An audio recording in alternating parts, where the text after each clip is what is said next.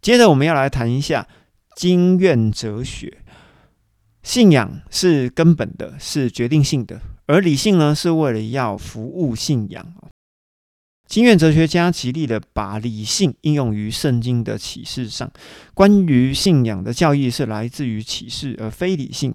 但是呢，信仰与理性不相排斥，基督教的教义可以通过理性推理来论证或者是证明。所以经院哲学的实质是要调和理性与信仰。经院哲学的这个名词是来自于希腊文，意思也就是学院中的思想。它既是哲学，也是神学。学生提出来的问题，教师呢就会进行研究，提出解决问题的途径以及答案。于是，神学的教育和研究越来越需要恰当的提出问题，谨慎的辨析这些词义，正确的进行推理的能力。结果就导致逻辑教育成为学校的一门主科。神学与逻辑学结合，既深化了神学的教育。同时，也使人重新认识初代教父的书籍当中所涉及的哲学问题、概念以及命题，使得基督教哲学从早期的教父哲学发展成为中世纪的经院哲学。辩证法在中世纪的人理解中，乃是一种辩论的推理。十一世纪，神学家们开始思考神学领域里的辩证法的问题。当中的实质其实就是信仰以及理性，还有神学以及哲学之间的关系。具体的说，就是是否能用理性的逻辑方式，也就是辩证法的方式来解决神学的信仰问题。正是从这里开始，逐渐的形成早期的经院哲学，而辩证法呢，也逐渐成为神学家们解惑和求知的工具。在这个时间点，大学开始建立。大学起初的时候是一个很松散的组织，刚开始是因为一些学者因为讲座的方便，要大家互相学习、互相交流，结果这些学者呢慢慢就住在一起，而求学的学生也为了方便，就住在这一群学者的旁边哦，就形成了一个 group。所以呢，有名的巴黎大学其实就是在十一世纪的晚期所形成的。另外一种大学的形成，就是有许多的学者，哦，主要是从修道院的背景出来的。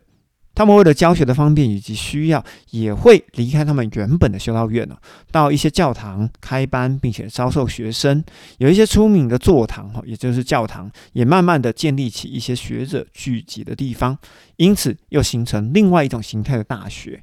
非常出名的圣母院大学，就是在这种情况底下所建立出来的。而这些学者呢，也慢慢的定定的一些标准，哈，就是学生来这里修课嘛，就要有一些标准的课程。分为初级学院、还有中级学院、还有更高级的学院。而初级学院呢，如果你完成了之后，就可以拿到一个学士的学位啊。这个初级学院里面，主要就是分为三个科目：一个是文法，一个是修辞，一个是逻辑学。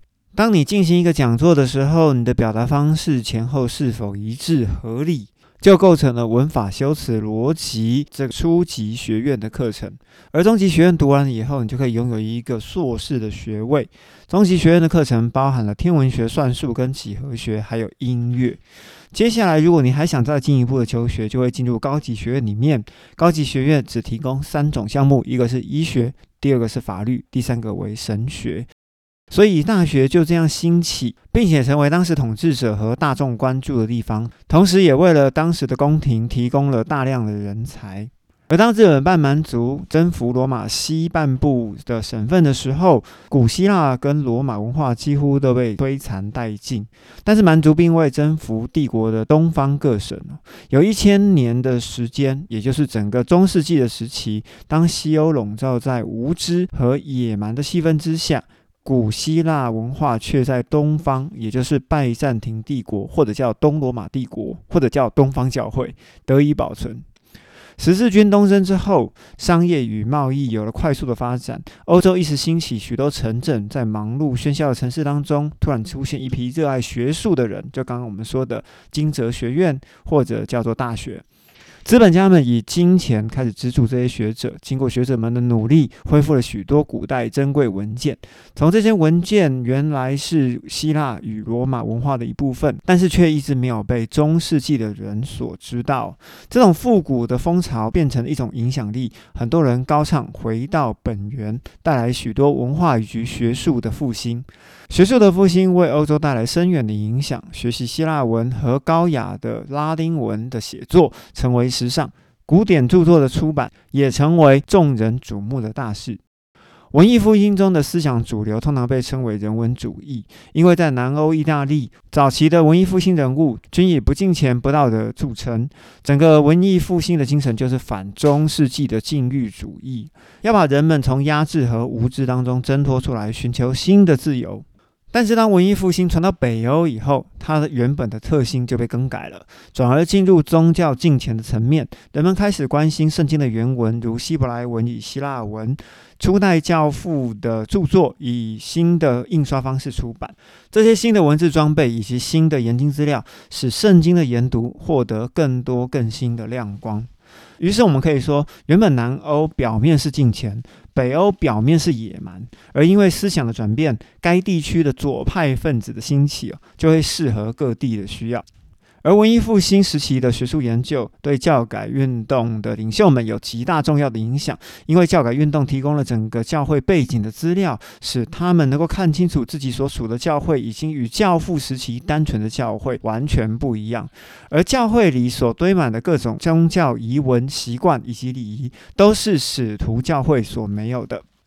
十五世纪后半时期的教皇也开始热衷文艺复兴，他们用大量的费用开始支持希腊、拉丁的学者、作者、画家以及建筑师，使他们可以专心文学艺术的创作。梵蒂冈的教廷就是由于文艺复兴时期在罗马建成的，也是教皇的豪华住所，里面包含了漂亮的花园、有名的梵蒂冈图书馆、西斯金教堂以及宏伟的圣彼得教堂。接着我们要来讲赎罪券。信徒们为了逃离西元六百年大贵格利口中所说的死后的炼狱，人民拼尽全力的想要拿到教皇所发出的的大赦证明。当天主教发动十字军东征之后，巨大的开销让教廷感到吃不消，于是教廷开始贩售圣旨，并且贩售赎罪券。教皇本里菲八世宣布西元一千三百年为喜年。凡到罗马朝圣的人，便可以将受洗以后一切所犯的罪一笔勾销。此宣告一出，立刻有二十万人涌入罗马，而大量的金钱也同时涌入了教皇的仓库。自此以后，继任的教皇便宣布每五十年为一次喜年，随后更减为二十五年为一次喜年。更厉害的是，他们开始宣告，凡未能够亲身来到罗马朝圣的，可以用金钱代替。于是赎罪券的观念便就是这样形成的。意思也就是说，信徒可以用金钱向教会申请免去因为犯罪而应受的纪律处分，由教会发给赎罪证明。原来教会一直以来纪律甚严，信徒犯罪不单单要向神认罪悔改，而且为了表示真心悔改。更得在教会的指导之下进行悔罪的操练，接受教会为他所定的弥补办法。天主教颁布赎罪券，乃是根据分外善功的教义而来。这个善功是指着超过律法规定而做的额外善行，而这些善行呢，可以赚得赏赐。耶稣基督因为有完全的圣洁生命，已经做到超过拯救世人所需的善功，因此。基督在天上聚集一个丰富的功德库，而历代的使徒们也因为他们变卖了家产送给穷人或者是教会，所以他们的功德积蓄在天上。而这个由分外善功所积成的功德库，已经交给基督在地上的代表，也就是教皇所掌管。正如我们开支票从银行里面提款一样，教皇也可以为那些缺少功德的罪人开出赎罪券。就是从天上的功德基金当中支取功德，而这种制度推行下来，真的是皆大欢喜。因为付钱总比受苦行容易。一个人不但可以为自己买赎罪券，还可以为已故的亲友买赎罪券，以减少他们在炼狱之中受苦的时间。人们宁宁可为死去的亲人付钱，以减少他们在炼狱中逗留的时间，而不愿意为死人一遍又一遍的诵念祷告文。教会方面就更欢喜了，因为赎罪券带来教会庞大的收入，金钱滚滚而来，流入教皇的财库。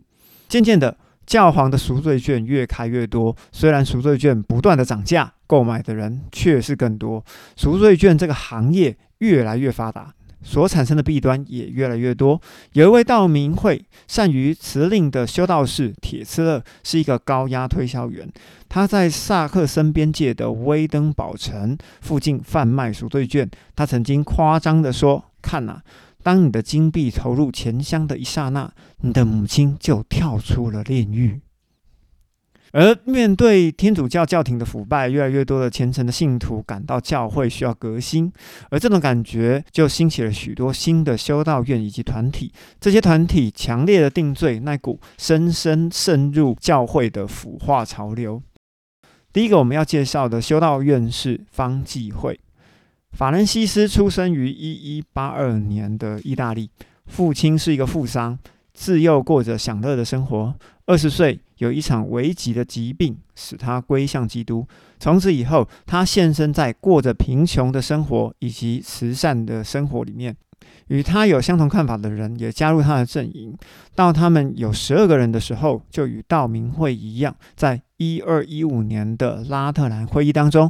请求教皇伊利诺三世的认可，教皇允许了他们的请求，认可了他们的修道团体方济会。他们谦虚地自称为少数人，或者叫做小僧侣。法兰西斯坚持过着贫苦的生活，僧侣们必须亲手做工，不计酬劳，也不可为明天忧虑。除了当天的必需品以外，其余的全部周济穷人。另外一个要介绍的修道院叫做道明会。圣道明出生于西班牙，也在那里受教育。他与主教同赴法国的时候，开始讲道，要把那些冷淡退后以及传异端的人带回罗马教会。一二五一年拉特兰会议期间，他要求教皇伊纽森三世认可他所创立的修道会。当时该会员只有十六个人，教皇伊纽森就颁赐了认可。道明会采用的是讲道僧侣之名。这样的名称也说明了他们的理想，因为他们的目的就是要讲道。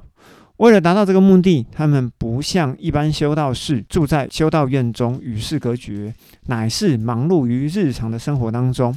道明会的发展非常快，道明本人差派了人出去以后，四年就过世了。在那个时候，该会在八个省份已经有组织，并且设立了六十个修道院，所以发展的其实是非常的快的哦。道明会的修士立誓要过贫苦的生活，后来他们发展成牧原会。牧原会就是一种托钵乞食的修道团体啊，也就是跟和尚差不多，好，可以这样讲。在这段时期呢，道明会的修士以博学著称。逐渐，这些修士就成为西欧著名学府的教授，大学城就是他们活动的地点。由于他们的博学，道明会后来控制了异教裁判所，专司杜绝异端的工作。